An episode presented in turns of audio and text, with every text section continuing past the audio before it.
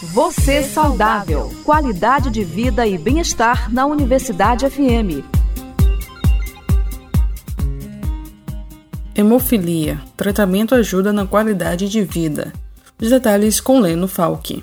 O Dia Mundial da Hemofilia, lembrado nesse 17 de abril, busca conscientizar a população sobre essa doença rara. O Brasil possui a quarta maior população mundial de hemofilia, com cerca de 13 mil pessoas diagnosticadas, sendo 36% com a forma mais grave. Os dados são da Federação Mundial de Hemofilia. A doença é um distúrbio genético em que o sangue não coagula normalmente, ocasionando sangramentos externos intensos quando ocorrem cortes na pele, e internos quando acontecem dentro das articulações, dos músculos ou em outras partes internas do corpo. A doutora Carolina Itamaki, gerente médica de doenças raras da Novo Nordisk, explica que a hemofilia pode ser congênita ou adquirida. A hemofilia congênita se manifesta desde a infância, tem origem genética e afeta a produção dos fatores da coagulação 8 ou 9. Afeta muito mais homens do que mulheres e os sangramentos ocorrem principalmente nas articulações. Já a hemofilia adquirida, diferentemente da congênita, afeta principalmente os idosos e pode ocorrer também em mulheres no pós-parto. É uma doença autoimune e a manifestação clínica mais comum são os hematomas extensos na pele e são hematomas que não costumam ser provocados, são espontâneos, ou com um trauma muito leve.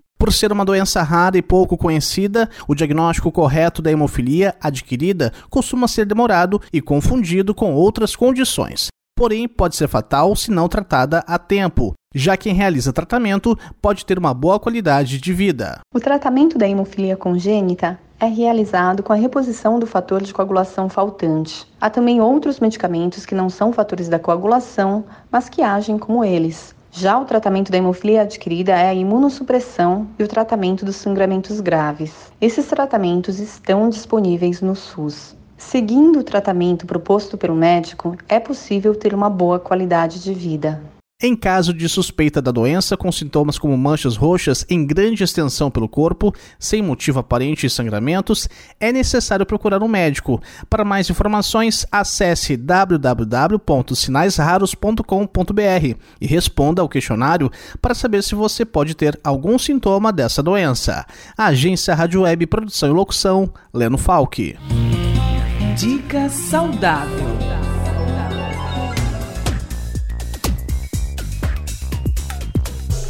Muito utilizado por esportistas, o açaí é fonte de fibras e fornece energia. O alimento também combate o envelhecimento e previne doenças degenerativas. Conheça agora outros benefícios do consumo de açaí.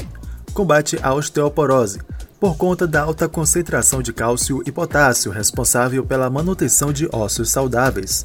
Fortalece o sistema imune, pela substância chamada arabinogalactana, que estimula a ação das células de defesa do organismo melhora a circulação sanguínea. O açaí tem substâncias que ajudam a afastar a osteosclerose, o endurecimento dos vasos, controlando a pressão e circulação sanguínea.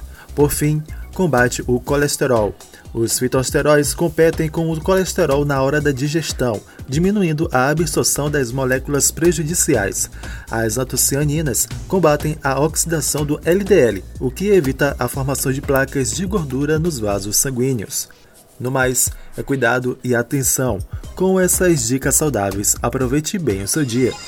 Você saudável. Qualidade de vida e bem-estar na Universidade FM. Informações, curiosidades e dicas de saúde para o seu dia a dia. De segunda a sexta às sete da manhã, com reapresentação a uma da tarde. Você saudável. Uma produção do Núcleo de Jornalismo da 106,9.